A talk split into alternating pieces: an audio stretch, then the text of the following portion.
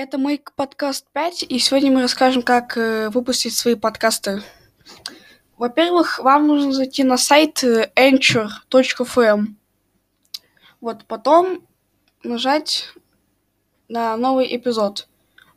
Вот, зарегистрируйтесь, потом введите свой, свое имя, название своего подкаста, вот.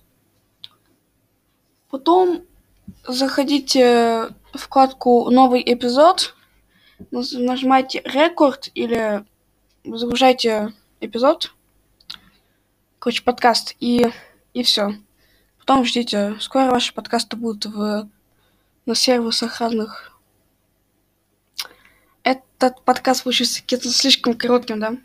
Мгм. Ну, ладно, все равно.